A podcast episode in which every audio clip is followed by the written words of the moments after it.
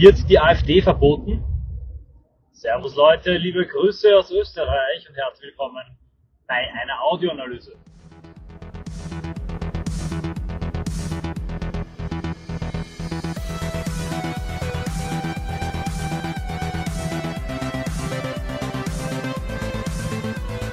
Es kann sein, dass in dieser Audioanalyse der Ton ein wenig schlechter ist als sonst. Ich bin gerade in einem anderen Auto und habe kein Aufnahmegerät bei mir, sondern nehme mich über die Freisprechanlage auf. Aber die Ereignisse drängen mich dazu, in dieser Fahrzeit, die mir noch bleibt, über dieses wichtige Thema zu sprechen.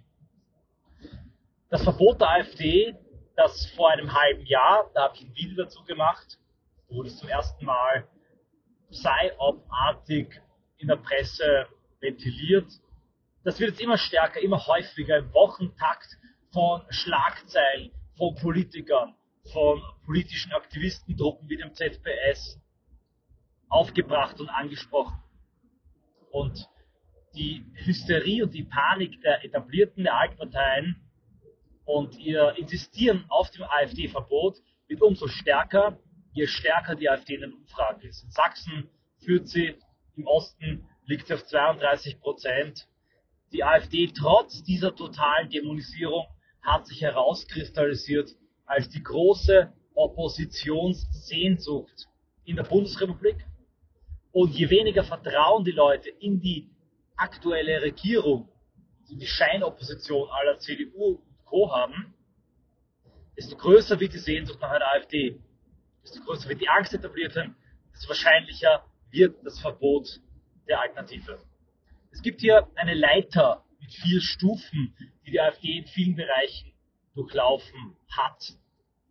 Die erste Phase ist Verdachtsfall, ein Instrument, das erfunden wurde, um die AfD klein zu kriegen. Die zweite Phase ist ein Beobachtungsfall. Die dritte Phase ist gesichert rechtsextrem. Die vierte Phase ist dann das Verbotsverfahren. Man hat hier wirklich Stück für Stück Warnung um Warnung versucht, durch diese Warnungen, durch diese Dämonisierung die AfD klein zu kriegen und sowohl den Vertretern der AfD, den Politikern, als auch den Wählern Angst zu machen, denen man ihnen klargemacht hat, über euch hängt das Damoklesschwert, ihr seid äh, unerwünscht, ihr seid unerwünscht, ihr seid ein Systemfehler, ihr sollt verschwinden, man kann euch nicht wählen, ihr seid nicht eine Partei, die jede andere verschwindet, krepiert auf eine gewisse Art und Weise, hat man der AfD zugerufen. Und wir erinnern uns natürlich an den Psychoterror gegen die Ungeimpften. Genauso hat man das mit den Ungeimpften gemacht. Sie sind Gesellschaftsschädlinge, äh, sie haben keine Zukunft in der Gesellschaft, sie halten sich illegal auf, man sollte ihnen den Führerschein entziehen. Und dieser Psychoterror, der hatte das Ziel, dass die Impffreien sich die Nadel in den Arm jagen und verschwinden. Man hat versucht, durch Angst und Schrecken, Terror, also wirklich ein Terror, die Leute zu einem Verhalten zu bringen, zu dem man sie eigentlich nicht zwingen wollte. Und meine Einschätzung damals, dass wir den Impfzwang in der Form nicht umsetzen können und werden, hat sich bestätigt. Sie haben versucht, über den Terror möglichst viele Leute freiwillig unter Anführungszeichen in die Nadel zu treiben. Ich bin heute noch stolz auf die Österreicher, auf meine Landsleute, auf die Leute in Deutschland. In Österreich war es besonders krass wegen dem angedrohten Impfzwang, dass doch so viele, doch eine kritische Masse, sich nicht haben in die Nadel treiben lassen, trotz Psychoterror und trotz dem wirtschaftlichen Druck.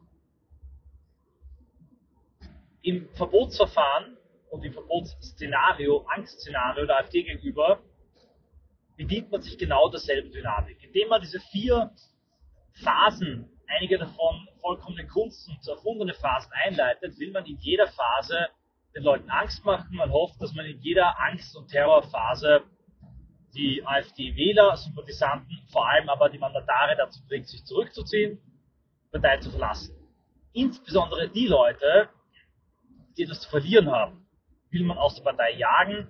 Man hofft, dass dann die, die in der Partei übrig bleiben, entweder Leute, die nichts zu verlieren haben, oder tatsächlich V-Leute sich radikalisieren, die Partei radikalisieren und dann tatsächlich die Begründungen und die Rechtfertigungen für ein Verbotsverfahren schaffen. Also indem man Angst verbreitet, indem man eine Gruppe dämonisiert, indem man den Leuten auf eine gewisse Art und Weise suggeriert, es gibt für euch keine Zukunft, ihr seid ein Systemfehler, ihr seid unerwünscht, ihr sollt verschwinden, man wird euch fertig machen, man wird euch vernichten, habt Angst, indem man das äh, betreibt, den Psychoterror, hofft man, dass die Gruppe sich dann selber radikalisiert und von selbst der äh, dämonischen Form angleicht, die man für sie vorzeigt. Jedoch, wir wissen es, es hat nicht funktioniert. Im Gegenteil, das Ganze erwies sich als Bumerang und hat das wichtigste Kapital, das wichtigste Asset der AfD, nämlich die Tatsache, dass sie die echte und wahre Opposition ist. So etwas wie die Leerstelle für die Möglichkeit eines anderen Deutschlands. Da ist der Name Alternative auch so genial gewählt, immer noch passend und frisch wie am ersten Tag. Das hat äh, dieses Alleinstellungsmerkmal der AfD sogar verstärkt. Denn immer mehr Leute, je mehr das System scheitert, je mehr die wirtschaftliche Macht und Brot und Spiele verschwinden, umso mehr Leute sehnen sich nach einer echten Alternative und indem man die AfD so angreift, gibt man ihr die Authentizität. Das heißt, in der äh, Klimapolitik kritischen Bewegung, in der Corona-Politik kritischen Bewegung, in der Migrationspolitik kritischen Bewegung, zu sagen, ja, diese AfD, auch wenn ich in dem und dem Punkt nicht übereinstimme, aber allein die Tatsache, dass man sie so angreift, das zeigt, dass sie kein Teil des Systems ist, sondern eine echte Alternative. Sprich, man hat damit der AfD auf eine bizarre Art und Weise sogar geholfen, nur aber, weil die Mandatare und die Wähler idealistisch genug sind, sich keine Angst machen zu lassen, weil ihnen Prinzipien und Ideen über den Terror gehen. Womit kann ich diese Behauptung belegen und bestätigen? Es gibt eine Umfrage, die hochinteressant ist und hochspannend ist, die im Jahr 2016, 19 und 23 stattgefunden hat. Und zwar, halten Sie die AfD für eine normale demokratische Partei oder haben Sie da Zweifel? 5%. Sie dürfen dreimal raten, wie diese Umfrage ausgegangen ist. Es ist eine repräsentative Umfrage, Demoskopie-Institut Allensbach. Ich habe es auf Telegram gepostet. 2016 sagten 68 Prozent, knapp 70 Prozent, die AfD ist keine demokratische normale Partei. 17 Prozent sagten ja, das ist sie. Im Jahr 2019 sagten 21 Prozent, die AfD ist eine normale demokratische Partei. 63 Prozent sagten, sie haben Zweifel.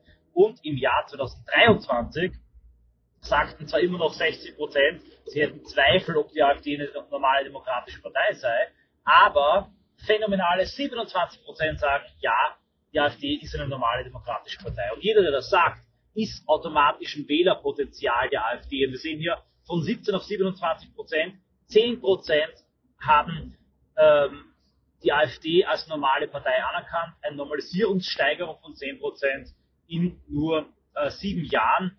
Das ist beeindruckend.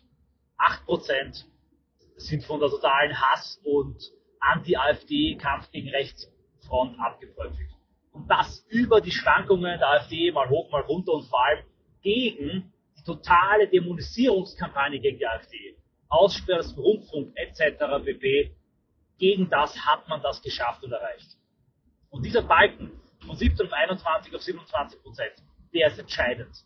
Denn wenn ein Drittel der Deutschen sagt, die AfD ist eine normale demokratische Partei, wenn man gar diesen Balken auf 35, 40 Prozent bekommt, dann wäre ein Verbot der AfD desaströs und suizidal für die herrschende Elite. Ich nehme diese Autoanalyse auf an dem Tag, an dem in Sachsen die AfD als gesichert rechtsextrem erklärt wurde. Das ist der schwerste Schuss gegen den gesamten Korpus der AfD. Vorher hat man die JA angegriffen, Teilverbände angegriffen, Beobachtungen ausgesprochen. Nun behauptet man, die AfD in Sachsen sei gesichert rechtsextrem. Dazu gibt es einen wachsenden Klangteppich ein Zorngeschrei der linksliberalen Journalisten, um nicht zu sagen Journalie und diverser Künstlerkollektive der Antifa, die sagen, verbietet die AfD endlich, äh, solange es noch nicht zu spät ist. Ein besonders sinistrer und noch bezeichnender Spruch wurde vom Zentrum für politische Schönheit gepostet, diesen Charakter Ruinen und Wracks. Rechtsextreme haben den Vorteil, dass sie nur eine einzige Wahl gewinnen müssen. Sie meinen also, dass die AfD, wenn sie eine Wahl gewinnen würde, genau wie das die anderen schröcklichen rechtsextremen FPÖ, Meloni und Co. vorgemacht haben, dann in einem Putsch das System so ändern würde, dass es keine freien Wahlen mehr gäbe. Völliger Stuss, völliger Schwachsinn, selbstverständlich. Aber man muss diese hysterische Stimmung ernst nehmen, weil aus dieser hysterischen Stimmung radikale, reale Konsequenzen gezogen werden. Und wenn diese hysterische Stimmung stark genug geschürt wird in der kulturellen Hegemonie, dem metapolitisch dominanten Vorfeld der Altparteien, und wenn in den Altparteien die Panik groß genug ist, Macht zu verlieren bei kommenden Wahlen, die EU-Wahl, es gibt Regionalwahlen, insbesondere in Ländern, wo die AfD sehr stark ist. Das könnte auch, wenn die Ampel komplett scheitert, keinen Haushalt hinkriegt, eine vorgezogene Bundestagswahl geben. Dann könnten sich die hier Hysterie und Machtstreben finanzielle Interesse vereinen und es tatsächlich zu einem Verbotsverfahren kommen. Wie sollte man dann reagieren? Wie kann es da weitergehen? Es hängt primär davon ab, wie stark die AfD ihren Normalisierungsbalken nach oben getragen hat. Wenn der einbricht und wenn nur 15 Prozent sagen, die AfD ist eine normale demokratische Partei oder sagen wir 20 Prozent, also so viele, wie sie, sie gerade wählen würden, wenn man es nicht schafft, den auf 35, 40 Prozent zu äh, heben, dann könnte es sein, dass man mit diesem Verbot sogar Erfolg hat. Wenn die AfD es aber schafft, weiter beliebt zu bleiben, anschlussfähig zu bleiben, dann wird das Verbot scheitern. Das Verfahren wird mal eine Zeit lang dauern. Das kann man verschleppen, das kann man hinauszögern. Während das Verfahren anhält, wird gegen die AfD ermittelt. Es werden tausende Einzelfälle präsentiert. Die, das Anwaltsteam der AfD versucht dann diese Einzelfälle zu widerlegen. Es wird ein großes Verfahren sein. Es wird Unsummen an Geldern verschlingen. Und es kann sogar sein, dass die AfD-Anwälte es dann schaffen, aus Zeit- und Ressourcengründen von äh, 3000 Verdachtsfällen, die der Verfassungsschutz gerade auf Steuerzahlerkosten akribisch auflistet und archiviert, nur 2500 zu widerlegen. Ein Gericht sagt, die 500 reichen aus. Die AfD ist, ist sicher extremistisch, ist aufgrund ihrer Größe eine Gefahr, muss als Partei verboten werden. Das Ganze kann aber lang dauern. Während es andauert, kann die AfD diesen besagten Balken der Normalisierung weiter steigern. Sollte die AfD wirklich verboten werden, alle Nachfolgeparteien und Organisationen verboten werden, gibt es dennoch dann ein gigantisches Potenzial von 20 bis 30 Prozent potenziellen Wählern und im besten Fall 35 bis 45 Prozent an Menschen, die sagen, die AfD ist eine normale demokratische Partei. Daher ist das Verbot ein antidemokratischer, gefährlicher, überziehender Akt. Nun ist die entscheidende Frage, was aus diesem Potenzial wird. Worauf spekulieren die Mächtigen? Die Mächtigen spekulieren darauf, dass das Potenzial in Gewalt und Zorn zerbricht. Das ist ein Teil der idealistische Kern der AfD sagt, die Demokratie hat sich als Lüge erwiesen.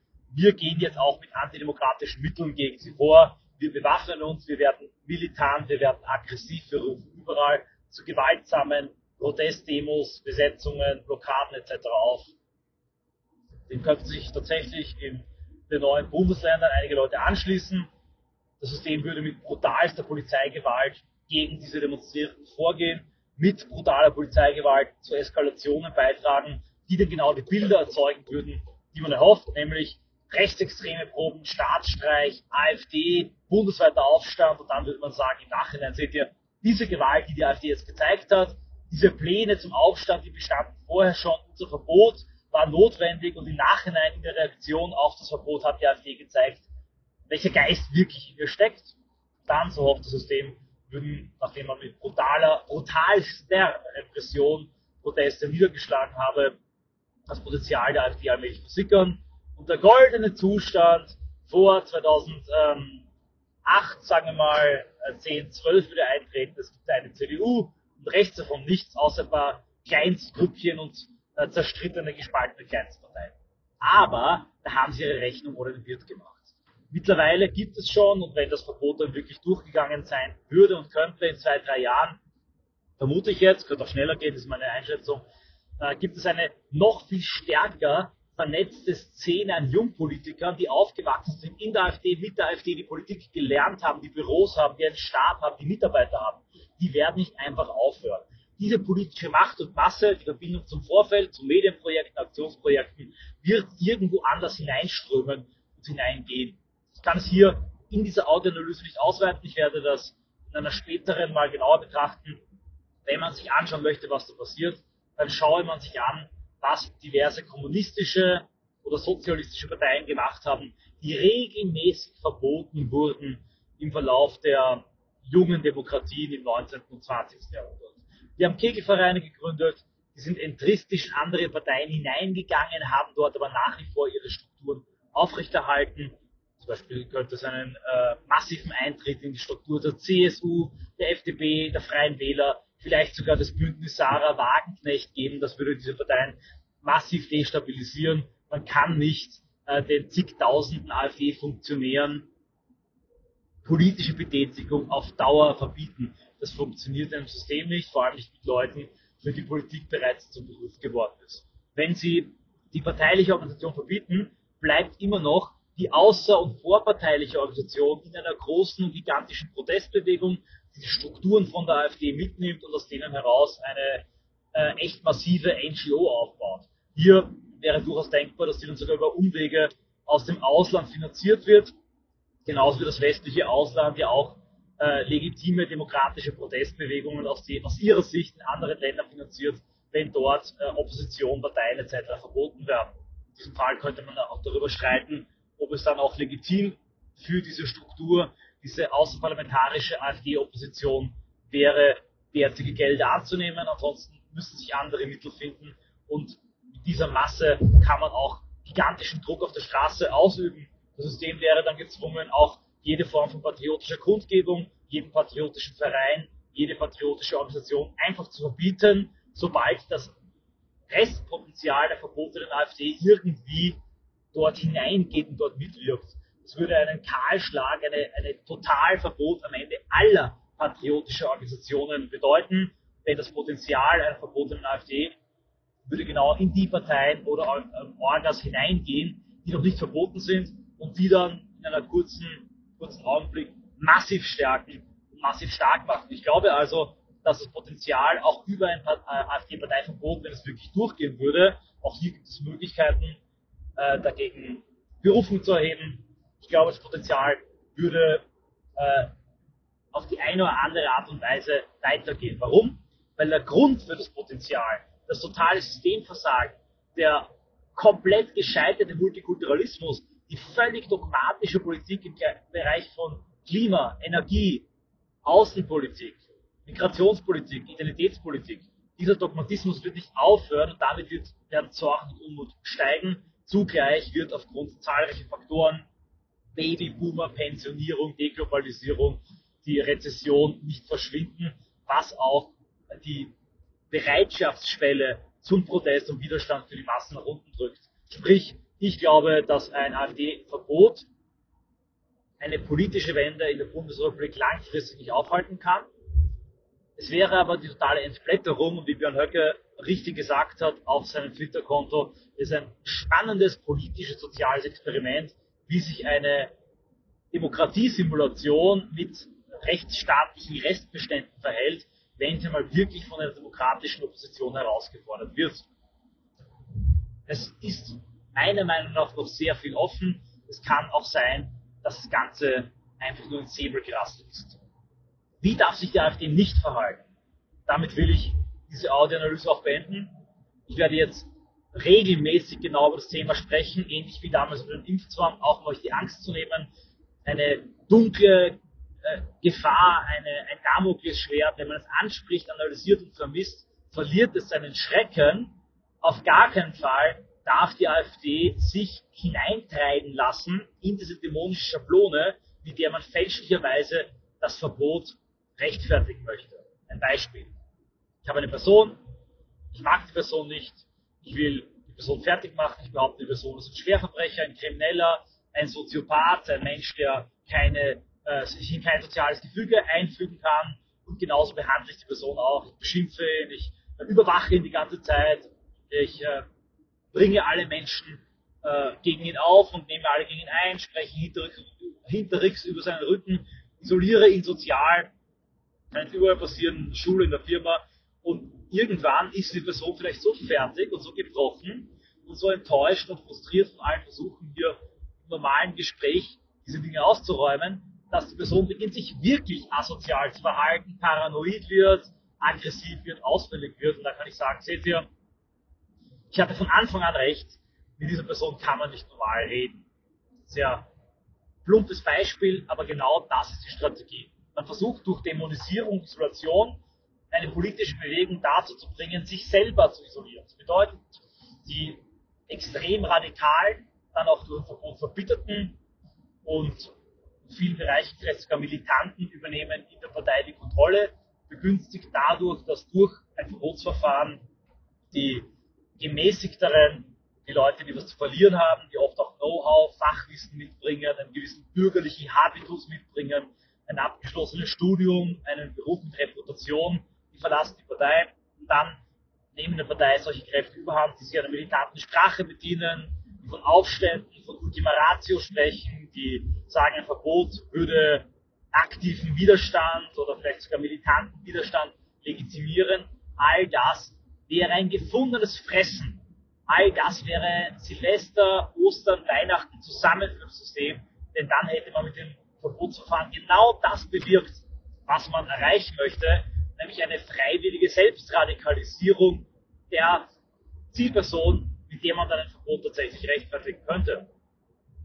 Das ist der eine Abgrund. Der andere Abgrund auf der anderen Seite ist die Distanzaritis, die Flucht, die Harmlosigkeit, die Aufgabe all dessen, was die AfD zu einer Alternative macht, damit die Zerstörung, die freiwillige Zerstörung des Alleinstellungsmerkmals. Das würde dazu führen, dass die AfD an Zustimmung verliert, dass ihr idealistischer Kern wegbröckelt, dass Teile der Jugend sich abspalten, eigene Parteien gründen, es maximale Streitigkeiten gibt in der Partei, weil nicht mehr klar ist, wofür sie steht.